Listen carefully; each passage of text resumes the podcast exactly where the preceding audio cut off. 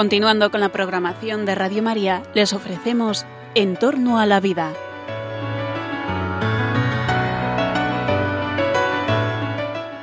Es un espacio dirigido por José Carlos Avellán y Jesús San Román.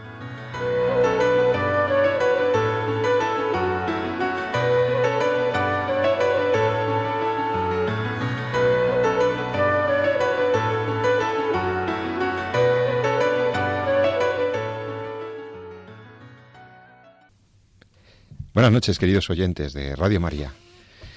Os saluda José Carlos Avellán en la noche del viernes en el programa En torno a la vida. En En torno a la vida, como siempre os digo, tratamos de iluminar, proponer criterios, valoraciones de carácter ético, de carácter moral, sobre cosas que acontecen en el mundo de la medicina, de los avances científicos, de los avances biotecnológicos. La idea es, con este programa, y de la mano de expertos y consultando siempre, intentamos traer opiniones muy autorizadas, valorar casos reales, situaciones clínicas, situaciones que pueden acontecer en el hospital, en el centro de salud, en la investigación científica, valorarlas, digo, a la luz de la ética. Sí, porque, como siempre os decimos, la ciencia y la tecnología han avanzado una barbaridad. La ciencia y la tecnología aplicada al ámbito de la protección de la vida, de la lucha contra la enfermedad, nos ofrece enormes oportunidades, nos da mucha esperanza. Ciertamente, todos estamos fascinados y a la vez realmente pues muy ilusionados con lo que significa el desarrollo científico y tecnológico, pero ese desarrollo científico y técnico debe ir acompañado de unos criterios éticos, porque si no la tecnología y la ciencia se nos pueden ir de las manos, como se puede decir coloquialmente. Podríamos llegar a hacer cosas, como ya ha ocurrido en el pasado, que atentaran contra la dignidad de la persona, contra la dignidad del ser humano, y por lo tanto la ciencia y la tecnología biomédica hay que orientarla al bien de las personas, entendido este bien como su bien integral, y hay que realizar aquellas acciones que éticamente sean aceptables y no solamente técnicamente posibles. No todo lo tecnológicamente viable, factible, no todo es ético, no todo es lícito éticamente. Bien, ese es el planteamiento de la ciencia bioética, a la que nos dedicamos algunos, eh, investigamos, leemos, intentamos abordar los casos. Son casos apasionantes.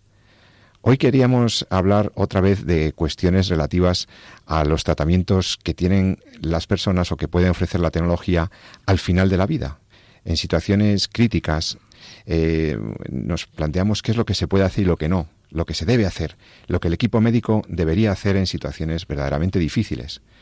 Estos días ha salido en la prensa, en las últimas semanas, en la prensa general, eh, no solamente en, los circuitos más o menos académicos o, o, científicos, ha salido a la luz pública el caso de un niño, un niño de 23 meses, británico, un niño que con muy corta edad, como os digo, se encuentra hospitalizado prácticamente desde, desde hace un par de años, porque hace año y pico ya que está en un estado que llaman semivegetativo, al menos eso leemos en la prensa, debido a una bueno, pues una afección, una condición neurológica degenerativa que, que es desconocida para la ciencia médica. Realmente el niño se encuentra en, en este hospital, Alderheads Children's Hospital, y, y, entonces se ha suscitado una, una polémica, una gran controversia, porque el mismo centro hospitalario ha solicitado una autorización a los jueces ingleses para que se permita desconectar al menor, al niño, que está con un soporte eh, respiratorio eh, sustitutivo.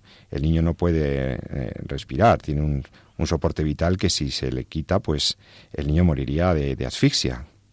Entonces lo mantienen ahora mismo, lo, están, lo han estado manteniendo con vida durante largos meses y ha llegado un punto en el que la justicia inglesa solicita que se les permita desconectar este soporte, y argumentando básicamente, en resumidas cuentas, que no hay solución, que no hay un tratamiento eficaz, que no hay una solución para su, para su situación clínica. Y que, claro, entonces, ¿qué ocurrió? Que los padres, en particular el padre de este niño, Alfie Evans, Alfie Evans, habéis, a lo mejor habéis leído algo sobre el niño, porque ya incluso se, han pedido ayuda al Papa, han pedido un apoyo al Papa.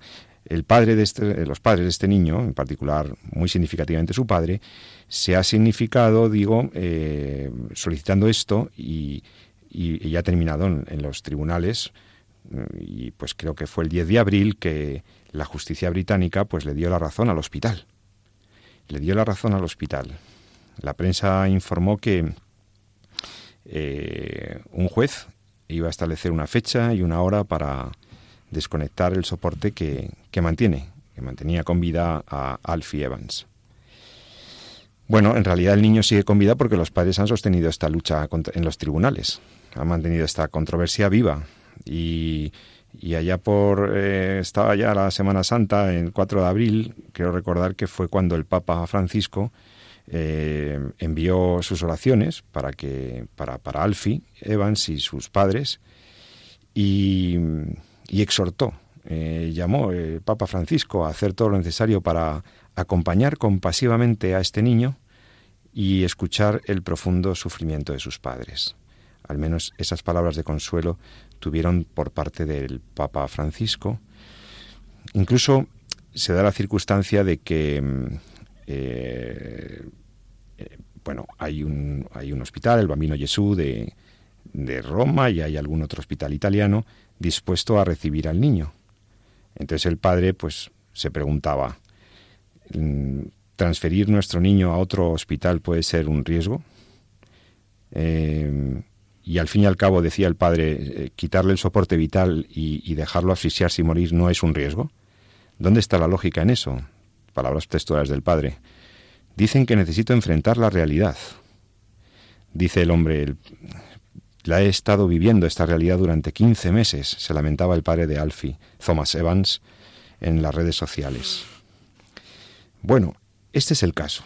Hemos investigado, hemos intentado encontrar más información eh, actualizada para poder ofreceros un breve análisis de este caso, ya que está en las conversaciones de algunas personas. Nos recuerda un poco al caso de aquel niño británico que recordaréis, el niño Charlie Gard, un, niño que tenía un síndrome de, de agotamiento mitocondrial, una, también una cosa que, eh, bueno, pues muy complicada, y que mantuvo en los tribunales a los padres contra la decisión del hospital de, no mantener al niño con, vida y aquí tuvimos un par de programas comentando ese caso. Para hablar del caso con la información disponible, que es poca, esa es la verdad, pero al menos para intentar eh, hacer un juicio sobre las diferentes hipótesis que se abren en este caso, y hacer una valoración correcta a la luz del magisterio de la Iglesia y a la luz de lo que es la bioética personalista, pues tengo la suerte de que esta noche me acompañe, como siempre, el doctor Jesús San Román, médico y experto en bioética. Jesús, buenas noches, ¿cómo estás? Muy buenas noches, Pepe, pues encantado. Bueno, este es un caso realmente, otra vez, de estos que que son un poco tristes, pero que los oyentes muchas veces te preguntan, oye, ¿qué, hay que valorar este caso. ¿qué, qué, cómo, ¿Quién tiene razón? ¿Tienen razón los jueces británicos cuando le dan autorización al hospital para desconectar al chiquillo? Eh, ¿O tienen razón esos padres que lo que piden es un permiso para llevárselo a otro hospital? Ya estamos un poquito con la misma situación que en el caso de Charlie. Eh, Jesús, tú qué primera reacción ante el caso antes de hacer un análisis, ¿es un caso paralelo al de Gar? ¿Es un caso...? Es difícil. Eh, tiene similitudes y otras no tanto desde mi punto de vista. lo, bueno, yo creo que lo primero que, que tenemos que recordar, y esto también es muy importante, yo creo que los oyentes, ¿no? Eh, a ver, cualquier valoración ética nace de una reflexión muy profunda de cuál es el hecho ante el que estamos en algunos, eh, bueno, en la bioética personalista, Monseñor Elios Gereche hablaba del modelo triangular.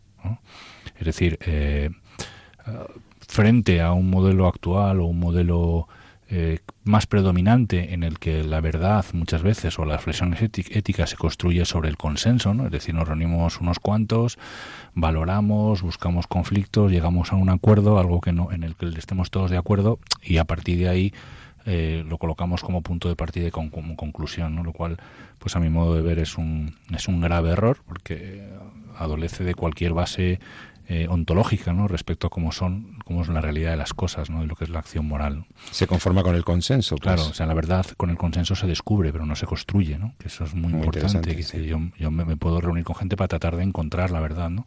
Pero no para construir una que sea que nos guste o que sea adecuada a los tiempos en los que vivimos, ¿no? Entonces, eh, bueno, frente a ese modelo hay otro, otra forma, pues, de, de tratar de abordar esto y es, eh, bueno, pues precisamente analizar eh, sobre una, un análisis extraordinariamente riguroso de cuál es el, hecho en el que en el que nos encontramos y esto se ve muchas veces en, muchos documentos bioéticas, incluso documentos del magisterio de la Iglesia, ¿no? Como se explica muy bien, ¿no? No solamente desde el punto de vista moral o ético, sino en qué consiste lo que se está valorando, ¿no? Eh, pues las diferentes técnicas de reproducción asistida, etcétera, etcétera, ¿no? En qué, en qué qué peculiaridades tienen. Entonces, sobre un análisis muy completo y muy concreto de lo que se quiere analizar, pues eso se contrapone o se analiza en qué parte agrede, eh, o puede agredir, o afecta, o altera, o, va contra los grandes valores de lo que es la antropología, la dignidad de la persona, de lo que es la persona en sí misma. Y enfrentando esas realidades en lo que es el hecho técnico, el hecho biológico, y eh, y analizando a la luz de una antropología eh, correcta, un respeto absoluto a la dignidad de la persona como valores fundamentales y por tanto el respeto a su vida biológica, pues es cuando obtenemos las, las conclusiones éticas. Entonces, lo primero que hay que, antes de hacer una valoración, es que muchas veces, y esto yo creo que sería mi primera reflexión, porque empieza a ser, hoy salía también otra noticia sobre un evento, eh, bueno, no sé si fue ayer, pero sobre un evento ocurrido en, también en un hospital español, donde se haga un montón de eh, información al respecto y entonces estamos empezando cada vez más acostumbrados hacer valoraciones con poca información. Con poca información entonces, y aquí hay que tener mucho cuidado porque pasó con el caso, por ejemplo, de Charlie Gard, donde las noticias inicialmente parecían que eh, el hospital estaba obrando de una forma poco ética, eh, tratando de saltarse el interés del niño. Sin embargo, luego parecía que el tratamiento que se aplicaba pues era un tratamiento que no que era fútil, que no tenía que se quería aplicar, que era fútil, que no tenía que no tenía mucha mucho sentido. Bueno, al final se fue a medida que íbamos recogiendo información sobre la historia clínica, pues íbamos haciendo una valoración más completa, ¿no?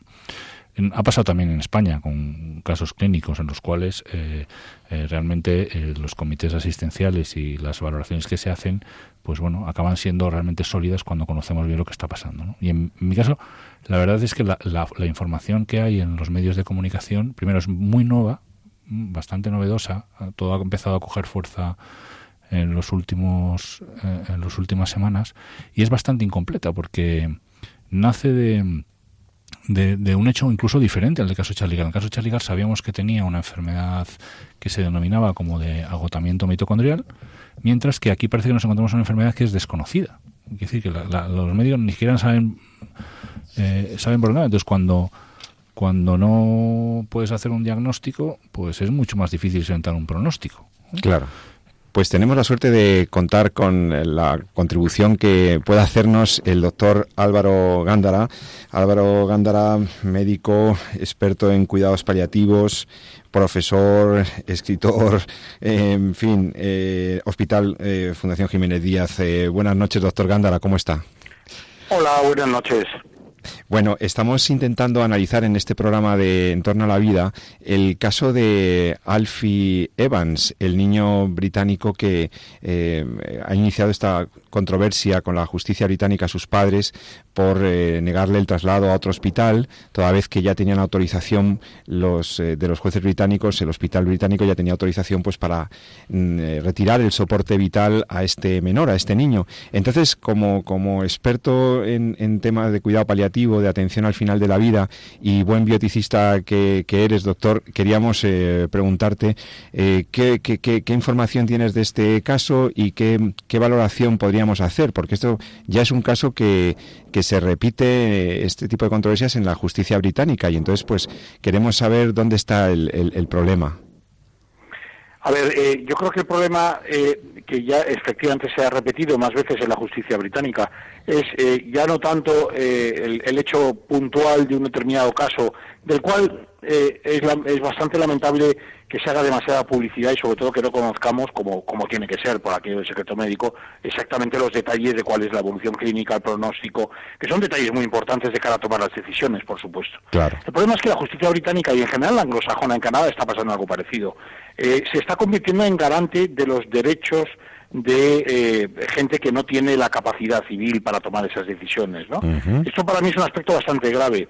Eh, en España esto no ocurriría. Es sorprendente que en España, siendo eh, políticamente mucho más avanzados en otras cosas, en esto eh, la, la, responsabilidad de la decisión siempre la tienen los padres, los tutores legales, ¿no? Y ahí eh, son eh, es muy rara vez que la justicia pueda tomar mano en esto, salvo que en caso contrario los eh, tutores y los responsables legales de este niño pidieran lo contrario, ¿no? La retirada de estas medidas de soporte, ¿no?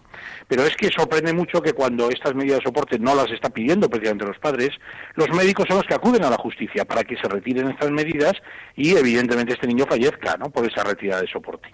¿Qué es entonces? que hay que analizar muy de cerca cuál es la situación si está el niño sufriendo o no, cuál es el pronóstico si es de días, semanas, meses o años, si hay en torno al sufrimiento, que esto es muy importante, y eso es lo que hay que garantizar, que el niño no tenga sufrimiento, ¿no? Y desde luego que no sea ya una situación avanzadísima e irreversible, ¿eh? pero que yo creo que ningún padre ¿eh? estaría dispuesto a que se le retirara una medida de soporte vital elemental si, si viera que el niño está sufriendo, evidentemente.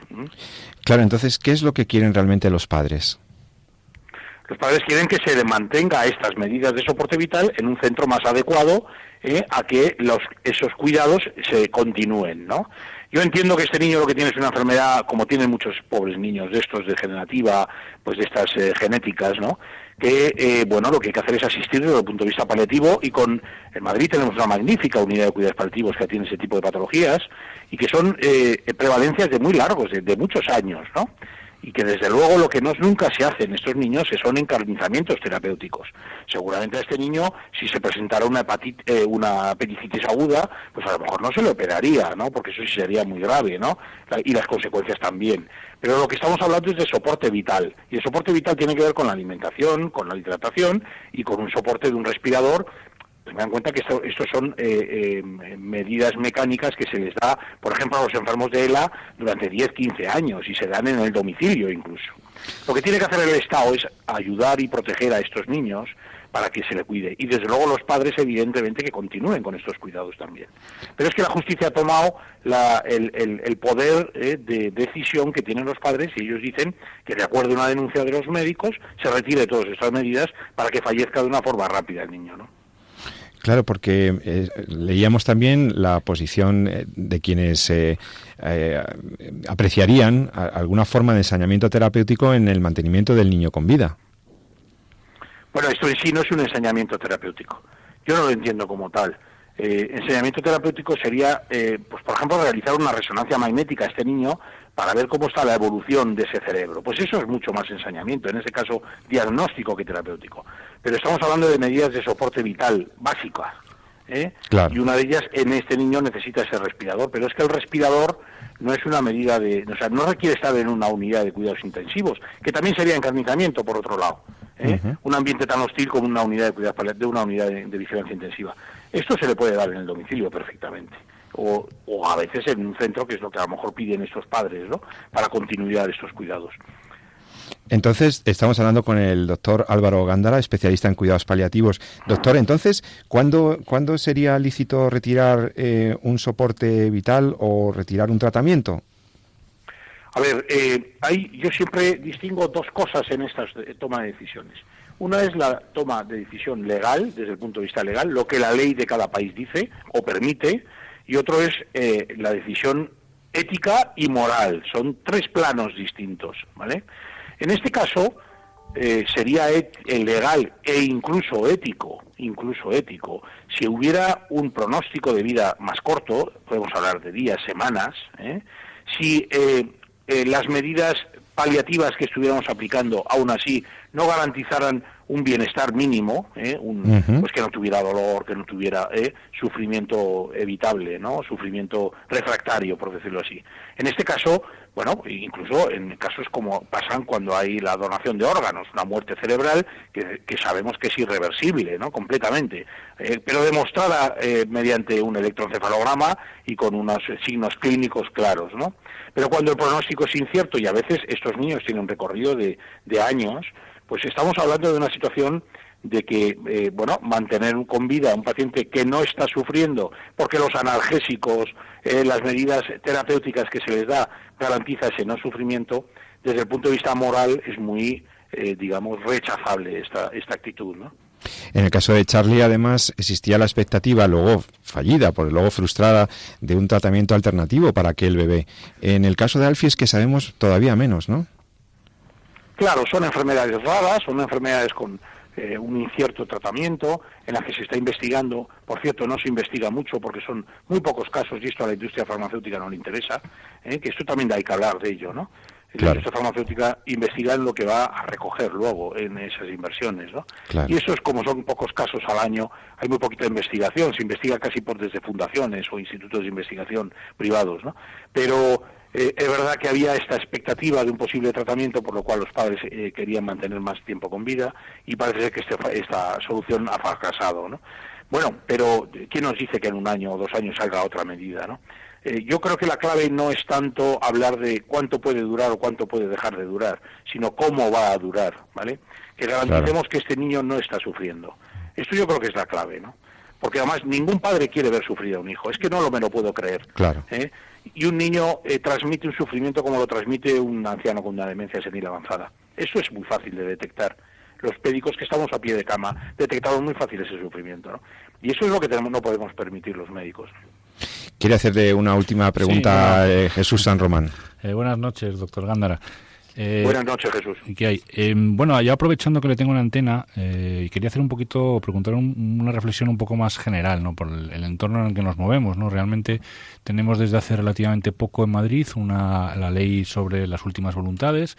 Hace poco también salía en la prensa una noticia al respecto en, en, en, un hospital sobre una paciente que fallecía, creo que con un, con un linfoma, y la sensación leyendo también este caso de Alfie Lehmann, la sensación es que cada vez, eh, bueno, yo soy médico como usted, pues cada vez nos cuesta más transmitir a, a, la sociedad el hecho de que el acto médico está al servicio del paciente, que decir, en general, nosotros médicos no nos ensañamos con nuestros pacientes, sino que estamos constantemente eh, velando por ellos y ayudándoles a vivir hasta que mueren, ¿no? que es en el fondo como algunos definen los cuidados paliativos. Entonces, ¿qué es lo que podemos hacer para llevar mejor, o, cómo podríamos hacer para llevar mejor lo que son los cuidados paliativos?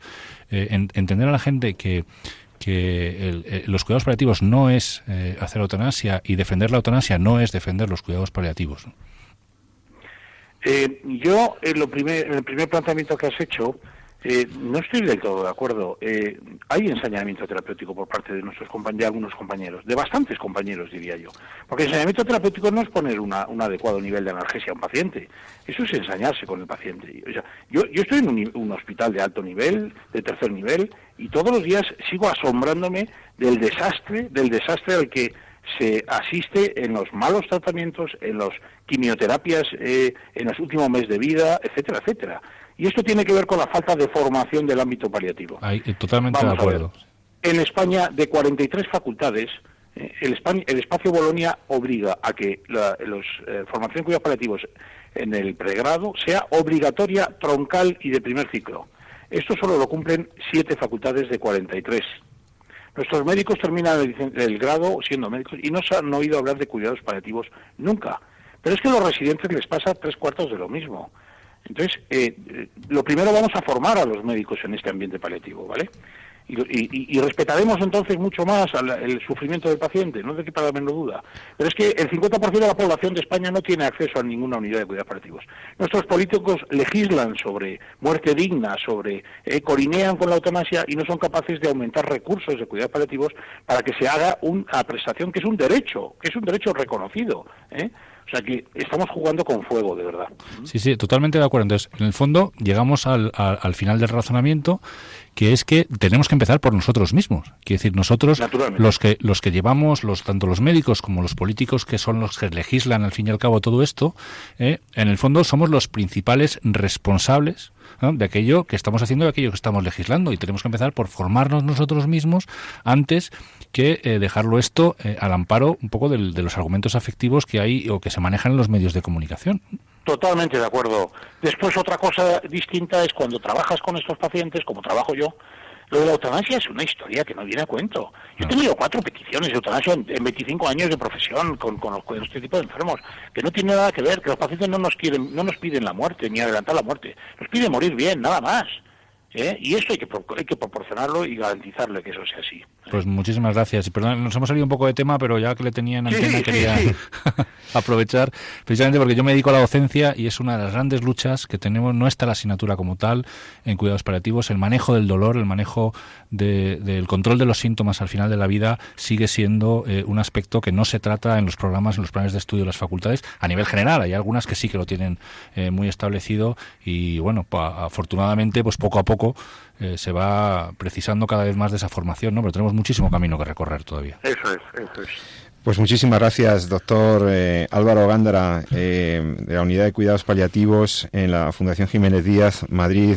doctor, muchísimas gracias por atender los micrófonos de Radio María y gracias por seguir atendiendo a sus pacientes en esos cuidados paliativos excelentes que usted coordina. Muchísimas gracias y buenas noches. Muchas gracias a ustedes, gracias. Gracias, hasta otra. Gracias pues una delicia, vamos, quiero decir, un montón de argumentación y un montón de ideas eh, y un montón de retos, la verdad, tanto desde la perspectiva de, eh, de lo que es la valoración de un caso a lo que tenemos que hacer incluso los que estamos dentro y nos dedicamos un poco a la docencia. Pues ahora, si te parece, vamos a, terminar de comentar este caso del niño Alfie Evans y lanzar alguna otra pregunta que, que ha sido pues muy útil escuchar al, doctor Gándara, desde luego. Estoy leyendo, Jesús, eh, una monografía que ha publicado el profesor Roberto Germán Zurriarán, eh, titulada El final de la vida, publicada por Palabra, que es una delicia de libro para aclarar estos temas de, de, la, de, la, vida, de la vida humana. Fíjate, aquí el profesor, eh, el doctor Germán, eh, lanza algunas preguntas clave. ¿Es o no correcto terminar con la vida de alguien, de quien quiere morir, y además lo ha pedido o lo está pidiendo? ¿La vida humana puede llegar a ser indigna? ¿No es una contradicción calificar la muerte como una realidad digna? ¿Existe un derecho a morir? ¿Cada enfermo tiene derecho a decidir si quiere seguir viviendo? Más concretamente, ¿existiría el derecho de cada cual a disponer de su propia vida en el uso de su libertad y autonomía individuales? ¿La petición de un enfermo para morir se convierte automáticamente en un derecho del individuo?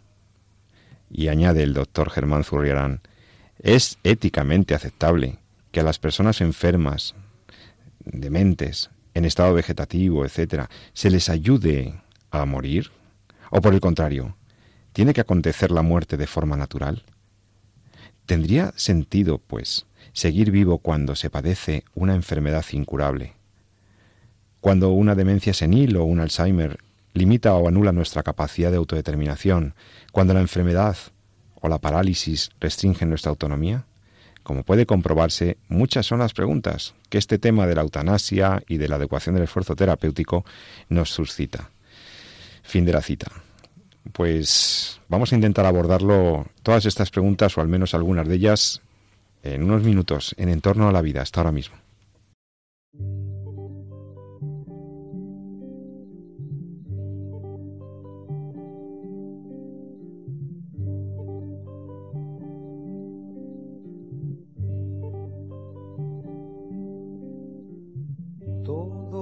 Y todo queda, pero lo nuestro es pasar, pasar haciendo caminos, caminos sobre la mar.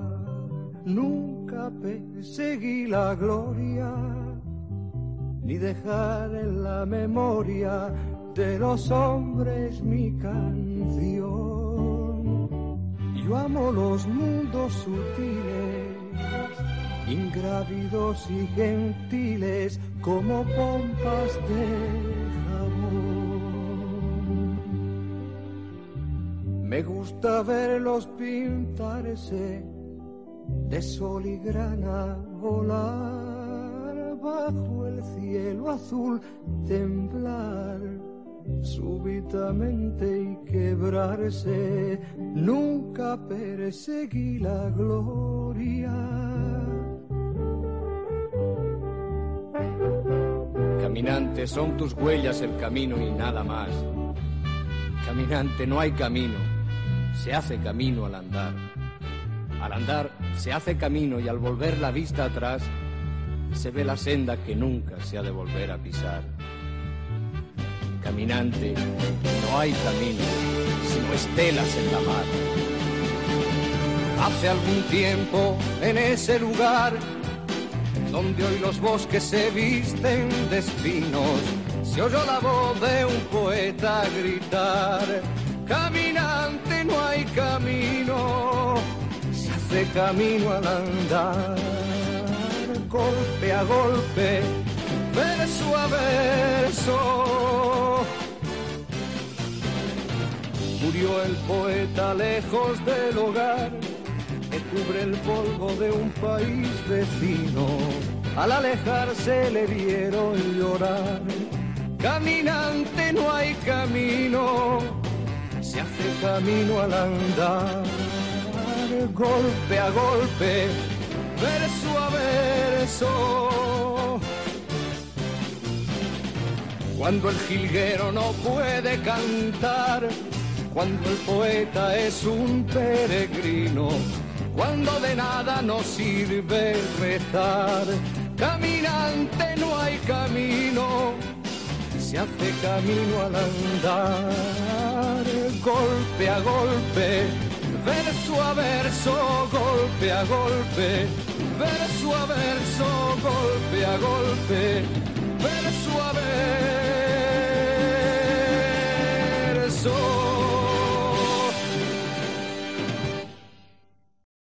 Y ya con todos vosotros en Entorno a la Vida estamos eh, el doctor eh, Jesús San Román y yo mismo, José Carlos Avellán, en este programa En torno a la vida, hoy con otro tema de relativo al final de la vida y los cuidados. En este caso, el pretexto ha sido este caso del niño Alfie Evans este niño británico, 23 meses, en un estado parecido al estado vegetativo, con una enfermedad rara, una enfermedad mm, que no terminan de diagnosticar qué es lo que tiene el crío llega hasta la justicia británica y, realmente se suscita una controversia pública que llega hasta el mismísimo Papa Francisco, a quien le, le piden, el padre de este niño, que, que, que ayude para que el niño pueda ser trasladado, pueda ser mantenido con vida la retirada de ese, de ese, soporte respiratorio, la retirada de esos cuidados básicos, eh, resultarían en la muerte del niño. Y ahí se abre un montón de incógnitas. Hemos hablado con el doctor eh, Álvaro Gándara y el doctor San Román se ha quedado con ganas de comentar algún aspecto más. No, bueno, yo creo que es que el, doctor Gándara ha dicho cosas eh, muy, muy interesantes. ¿no? Fíjate, una de las cosas que que más eh, puede llamar la atención es precisamente como el tema de la respiración asistida, esa respiración artificial, que esa ayuda para respirar que tiene el niño, pues gracias, actualmente, gracias al avance de, eh, tecnológico es algo que no necesariamente tendría que hacerse o tendría que llevarse a cabo en una unidad de cuidados intensivos, con un respirador eh, de los que vemos en esas unidades, etcétera, etcétera. Lo cual sí podría constituir, pues quizá una cierta obstinación o un ensañamiento terapéutico, pues con un niño en estas condiciones. Pero sin embargo, actualmente, pues algo que se puede hacer en domicilio. ¿no? Entonces, eh, claro, el concepto de respiración eh, asistida pues pasa de algo que está localizado en unos servicios altamente hostiles, por así decirlo, son muy específicos en cuanto a una acción terapéutica para poder hacer algo que, que, bueno que lo tenemos disponible en cierta medida pues como ha pasado pues como en el caso de, de Inmaculada Echevarría que también tenía esa respiración en, ah, en el caso de Inmaculada Echeverría era un caso también muy difícil. Un poquito más diferente de lo que está bueno era una mujer adulta que está que quería que, que bueno pues le, ya solicitaba que no se le siguiera practicando o desconectarse ella misma. Esto es un poco eh, más distinto. Pero yo lo que quiero resaltar es precisamente cómo eh, lo que es la valoración a veces de lo que es eh, un tratamiento eh, eh, fútil desde el punto de vista clínico, eh, lo que es la, incluso pues como hemos discutido aquí en, estas ondas, la indicación de la sedación paliativa, es una cuestión que tiene que venir de la mano de una conciencia médica bien formada. Que también hemos resaltado ese tema hace unos minutos, ¿no? pero esa necesidad de formarte correctamente para poder decir qué tratamiento es útil, qué tratamiento puede aportar, eh, si el niño está sufriendo, si no está sufriendo. El pronóstico siempre va también establecido sobre un correcto diagnóstico y en ese sentido, pues esa es la obligación, eh, la obligación que tenemos, ¿no? de, de, formarnos bien, porque muchas decisiones van a partir desde ese, desde ese punto de salida. Es que es importantísimo conciliar la lógica, eh, el lógico interés eh, de, los, de unos padres, por ejemplo, como los del niño Evans, con el buen criterio y la buena conciencia médica del equipo que lo atiende.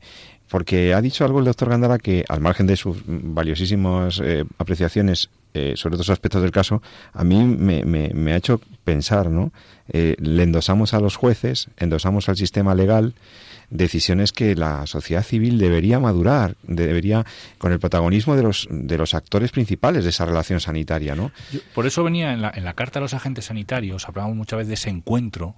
Recuerdes a los oyentes lo de la carta, que es la nueva carta de los agentes, la, carta, pastoral. La carta pastoral a los agentes sanitarios, recientemente editada el año pasado, en el año 2017, que constituye una renovación de la carta anterior, que ya, ya llevábamos mucho tiempo con ella, pero yo creo que, es que ambas dos son absolutamente magistrales. Y eh, bueno, pues en, concreto la del 95, Juan Pablo II explicaba muy bien, eh, San Juan Pablo II explicaba muy bien cómo el acto médico, o sea, la acción médica, el estar con el médico con el paciente, era un encuentro ¿no? entre esa, esa ciencia y esa conciencia. ¿no?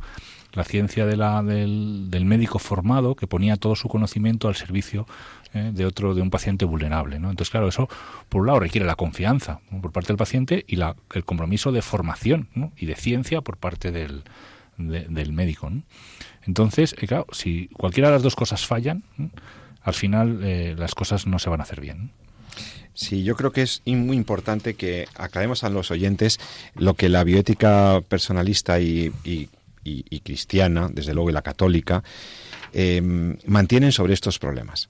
Es decir, tenemos un rechazo simultáneo, clarísimo, de la doctrina, de la bioética, del magisterio de la Iglesia, un rechazo simultáneo a dos cosas.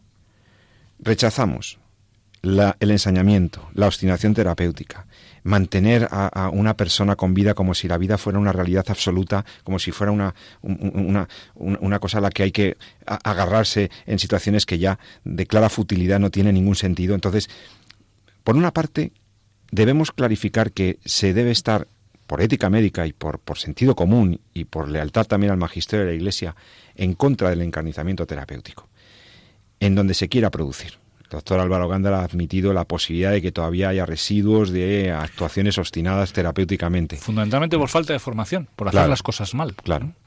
De buena fe, pero quizá con impericia, por falta de formación o por falta de criterio. Pero en donde, en donde mm, permanezca, en donde perviva alguna forma de ensañamiento terapéutico, debe, debe limitarse y debe evitarse en pos de una adecuación del esfuerzo terapéutico. Eso por un lado. Pero es que al mismo tiempo, la, lo que nosotros eh, eh, rechazamos es, en el otro extremo, que la autonomía de un paciente pueda significar su derecho a exigirle a su doctor que le mate, que esta es la eutanasia. Es decir, la eutanasia no deja de ser un acto transitivo, un acto de acción eh, sobre otra persona, por la cual se le pide normalmente a un señor con una bata blanca que ha estudiado seis años, una residencia, una especialidad para curar y para, y para paliar cuando no puede curar, se le pide y se le exige, incluso se le autorizaría legalmente para acabar con la vida de su paciente desde luego en situaciones tasadas, en situaciones em, de extremado sufrimiento físico o moral, em, mediando el consentimiento, me da igual las circunstancias. El hecho en sí es que la eutanasia supone una acción de causación de la muerte a petición del paciente o tolerada o consentida por el paciente. Entonces, desde estos micrófonos tenemos que recordar claramente que una posición eh, correcta, una posición ordenada, coherente con la ética médica, no puede ser la posición eutanásica. La eutanasia es un retroceso. La eutanasia es un retroceso moral. La eutanasia es un retroceso en la ética médica. La eutanasia no es defender libertades. Es obligar al médico a hacer algo que va contra su deontología, contra su eh, formación, algo que la sociedad además no quiere, porque significaría admitir que hay vidas que no sirven, que no valen, que no tienen ningún sentido y que en esas situaciones, a petición del paciente, podríamos acabar con una vida. Acabar con una vida no es lo mismo que dejar morir a alguien cuando se muere de manera irreversible, cuando no podemos hacer nada por él. Hay que clarificar las cosas. Los cuidados paliativos no son la eutanasia. Nosotros defendemos los cuidados paliativos y rechazamos la eutanasia, como, como la inmensa mayoría de los médicos. Hay aquí un problema de lenguaje, quizá, Jesús. De manipulación del lenguaje. Manipulación yo. incluso. Sí, yo, yo iría daría un poquito paso más. no es un Yo creo que es a veces un poco dirigida, ¿no? en, en- en el sentido de que eh, parece que si te posicionas en contra de la eutanasia, también te estás posicionando en contra de la sedación paliativa, en contra de los cuidados paliativos, etcétera, etcétera. Y nada, en absoluto. no Es como bien dices tú. Lo que hay aquí, eh, o sea, el punto de partida, más que decir las cosas a las que decimos que no, son las cosas a las que decimos que sí, ¿no? es a la dignidad y el respeto a la vida de la persona. Y por tanto, eh, eh, el médico está ahí precisamente para salvaguardarla, para cuidarla, para protegerla, para tratar de devolver al paciente a la salud. Cuando podemos curar, curamos, cuando eh, debemos aliviar, aliviamos. ¿no? Eso es más o menos una idea general que se suele que se suele decir. Pero siempre, y, claro, lo ha dicho el Papa eh, en la audiencia de este miércoles, donde estaba el padre de, de Alfie, ¿no? Y es decir, el- la necesidad de proteger siempre la vida de la persona. Los cuidados paliativos es proteger la vida de la persona. ¿no? Eh, la sedación paliativa es proteger también la vida de la persona. ¿no? Todo lo que bien encaminado ¿no? es, eh, en ese sentido es proteger la vida de la persona. Lo que no vamos a hacer, lo que no es, es eh, lo que es la eutanasia es terminar con la vida de la persona. Por los argumentos que queramos, compasivos, si queramos, pero con una acción o una omisión que va dirigida o que busca directamente la muerte de la persona. Una sedación paliativa, cuando está indicada por el médico correspondiente, bien formado, como, como hemos visto, ¿no? cuando, eh, cuando está indicada porque es necesario controlar un síntoma refractario. ¿no? Cuando una sedación paliativa es proteger también la vida, va va a cuidar.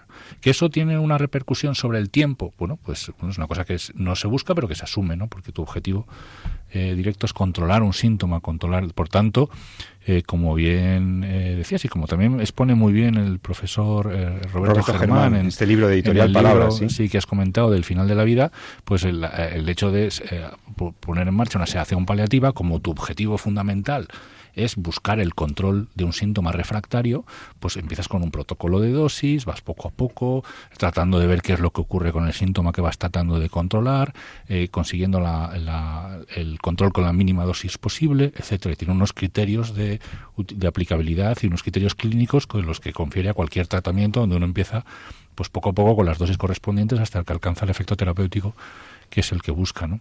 Que eso no tiene nada que ver, evidentemente, con, con el tema de la eutanasia. Afortunadamente, bueno, pues en la ley en la Comunidad de Madrid, pues que tiene muchas pegas, pero una de ellas es que, bueno, pues la sedación paliativa está al menos bien definida, ¿no? Por lo menos parece que está bien definida como una indicación, un tratamiento, una indicación médica. Pero bueno, ahí vamos. Es decir, poco a poco habrá que ir definiendo bien. eh, sobre todo yo creo que ahí tenemos, eh, sí claro, si nosotros los médicos, como decía el doctor Gándara, no estamos bien formados, no tenemos claras las cosas, ¿cómo vamos a transmitir eh, esos mensajes también a la, a la sociedad que por otro lado pues se bebe de muchas otras fuentes de información a veces no muy precisas no como son los medios de comunicación Sí, eh, hay que seguir, hay que seguir ahí con el, con el sí a la vida.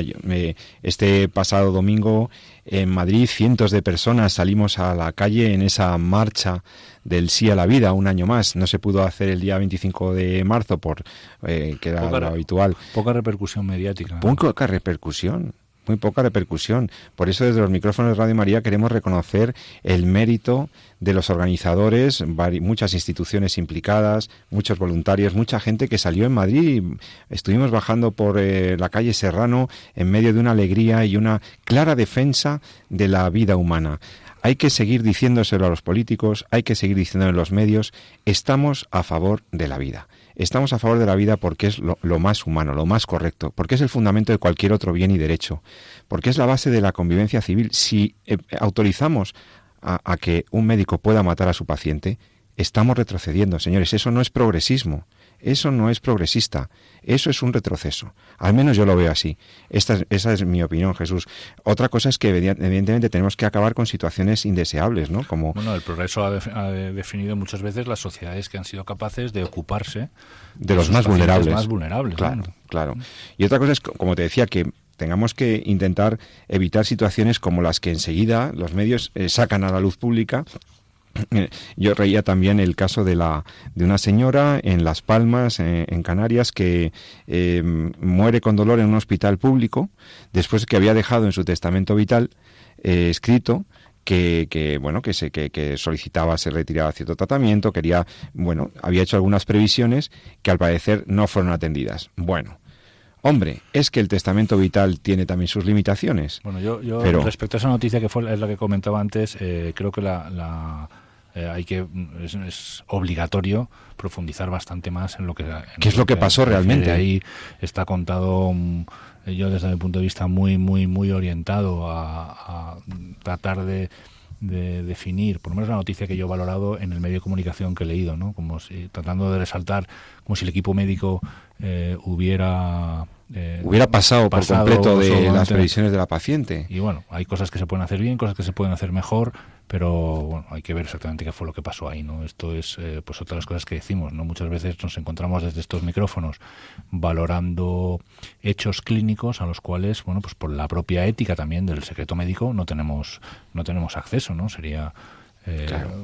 no se puede no es, no es una, como una sentencia una historia clínica no es como una sentencia pública está ahí pública y cada uno puede opinar y, y, y- y valorar no aquí hay unos datos hay unas enfermedades hay unas repercusiones hay unos actos médicos hay unas repercusiones y eso pues eh, se tiene que valorar inicialmente en el contexto en el que se valora no por eso están en los hospitales también los comités de ética y por eso también tienen sus propias sus propias herramientas. Ahora bien eh, bueno, no podemos evitar que estas cosas salgan a los medios de comunicación, entonces por lo menos las bases ¿no? De lo que constituye hacer un buen elemento, un buen juicio ético, esas sí que las podemos sentar. ¿no? Y esas bases van necesariamente de, de forma absolutamente unida, inseparable, entiendo yo, de una correcta, eh, una correcta interpretación de lo que es la persona.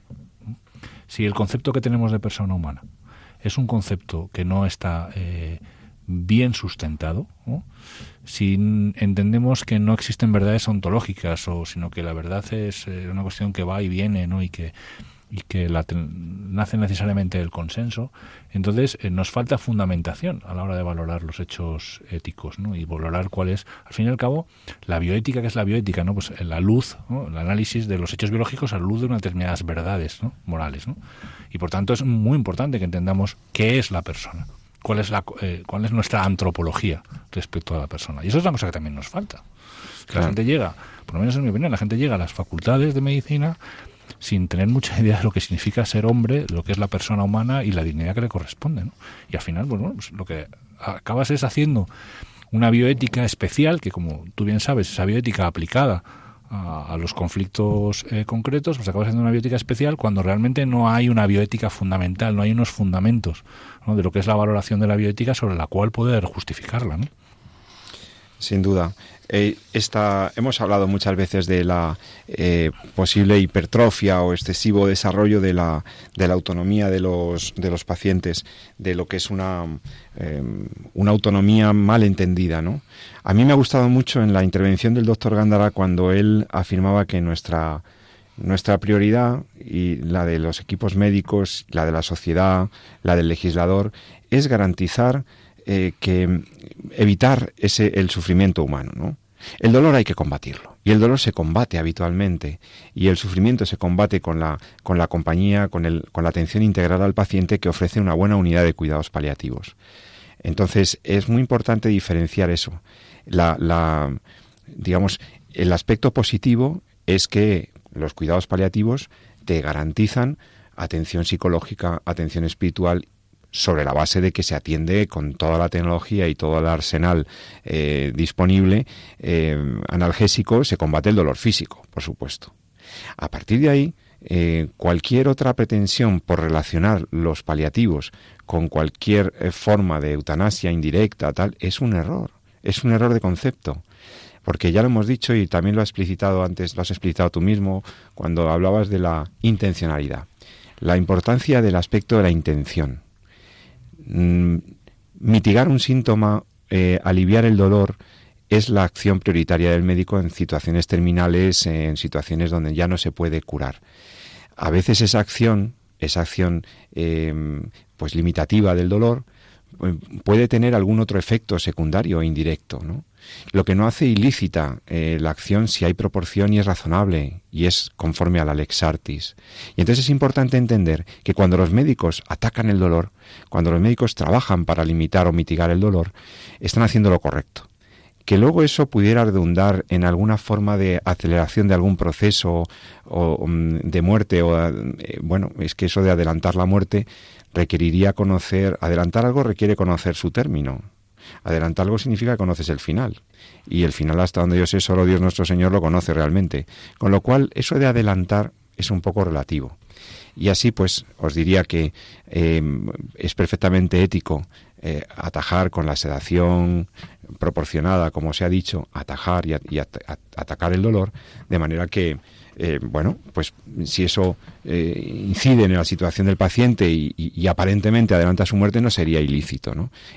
Por eso algunas veces esto en algún libro o en algún artículo lo vais a encontrar como eutanasia indirecta. No es, es que no es una eutanasia, porque la eutanasia requiere una intención de causar la muerte. Y cuando se busca paliar el dolor no se está buscando acabar con la vida del paciente, se busca acabar con su dolor, que es muy distinto. Y esto que parece un matiz, digamos, lingüístico, eh, tiene una connotación ética brutal, clarísima. La eutanasia busca causar la muerte, no la queremos, aunque la pida el paciente no es correcto, tenemos que buscar soluciones para ese paciente, alternativas. Y cuando ya no podemos hacer nada por él, entonces sí, ortotanasia, dejar morir a la gente en paz, bien acompañada, bien atendida, em, pero no realizar una acción positiva, acción, digamos, activa u omisiva, que busque causar la muerte. Este matiz debe ser reiterado. Bueno, pues se nos está acabando el tiempo.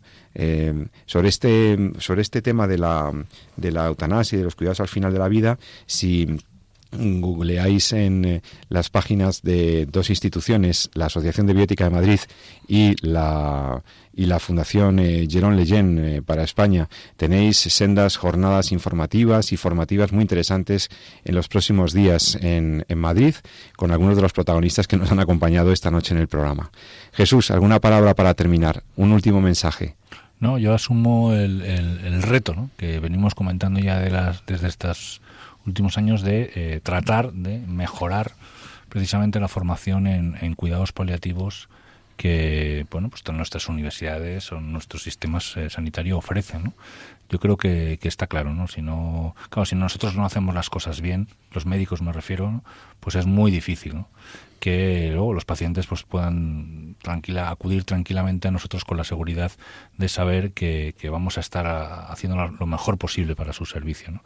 entonces bueno me quedo un poco con el con ese reto no de nuevo y y bueno, y adelante. Y luego respecto al caso de, de, Alfie Evans, pues habrá que ver un poquito por dónde van, van las cosas. Quizá a lo largo, es posible que a lo largo de los próximos días vaya saliendo más, más información. Eh, como decía también el profesor Gándara, pues probablemente, aunque la enfermedad sea desconocida, no si parece que hay suficientes datos como pensar que es una enfermedad que no va a tener un buen pronóstico, que, que va a ir a peor y, y bueno, pues lo importante es un poco Dios quiera que, que bueno pues que en ese tiempo que Alfie esté con nosotros esté cuidado esté confortable y sus padres pues puedan brindarle todo el amor no que le, que le tienen y por el cual pues le trajeron al mundo Pues termino volviendo a citar esta, esta, este libro del profesor eh, Roberto Germán, cuando dice que hay que pensar si nuestras acciones están o no a la altura de, de la propia dignidad del ser humano, de mi dignidad, o si por el contrario actúo eh, por debajo de ella, eh, no hay que poner el foco en el yo, sino en el tú. Pensar que el otro, que es también un ser humano, enfermo, dependiente, eh, me está interpelando, me está interpelando. Dice Roberto Germán, tú como persona humana, tu ser, te encuentres como te encuentres, ya sea inconsciente, en coma, estés enfermo, sufras de falta de memoria, o padezcas un deterioro cognitivo, leve o severo, o vives en una etapa del desarrollo humano en la que todavía careces de esa capacidad cognitiva, me interrogas y exiges que me comporte contigo conforme a mi dignidad. Y yo añadiría, y conforme a tu dignidad. Queridos amigos, y un fuerte abrazo para el profesor Roberto Germán. Un abrazo para Roberto Germán. Al quien hace tiempo que no, que no veo y si me está oyendo, nos está oyendo, pues todo, todo mi cariño. Y, Le dedicamos con todo cariño este programa a nuestro amigo y a todos ustedes, pues les emplazamos, os emplazamos para que volvamos a escucharnos dentro de 14 días en Entorno a la Vida, en Radio María no dejes no dejes nuestra señal, porque vienen otros programas buenísimos en la parrilla de Radio María que cada día es mejor. Así que que pases muy buen fin de semana, que pases buena noche, que Dios nos bendiga a todos y como siempre os digo, ama la vida y defiéndela. Muy buenas noches.